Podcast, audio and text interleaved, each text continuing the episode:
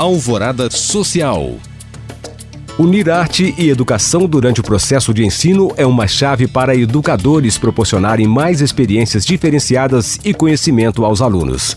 Pensando nisso, o CCBB Educativo realiza a Semana do Educador e compartilha com os professores e profissionais da área materiais para trabalhar em sala de aula, abordando temáticas variadas. O evento acontecerá nos dias 10 e 15 de dezembro, às 10 horas. O conteúdo é 100% online e para participar é necessário se inscrever pelo site ccbbeducativo.com.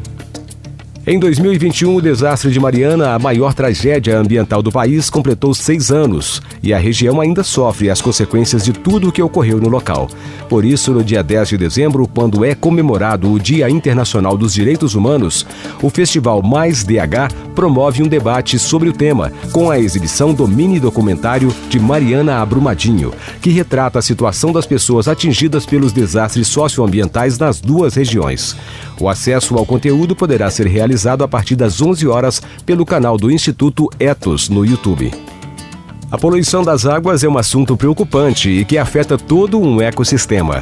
Com o intuito de alertar as pessoas a respeito da acumulação de dejetos no meio ambiente aquático, o Serviço de Cooperação e Ação Cultural da Embaixada da França em Belo Horizonte, a Aliança Francesa de Belo Horizonte e o Instituto de Pesquisa para o Desenvolvimento, em parceria com a Prefeitura de Contagem, realizam a exposição Matéria Plástica Vida Selvagem, que fica em cartaz no Casarão do Parque Gentil até o dia 31 de dezembro. A entrada é franca e não há necessidade de reservas prévias de horário.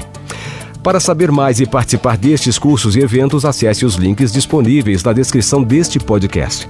Obrigado por acompanhar e até o próximo Alvorada Social.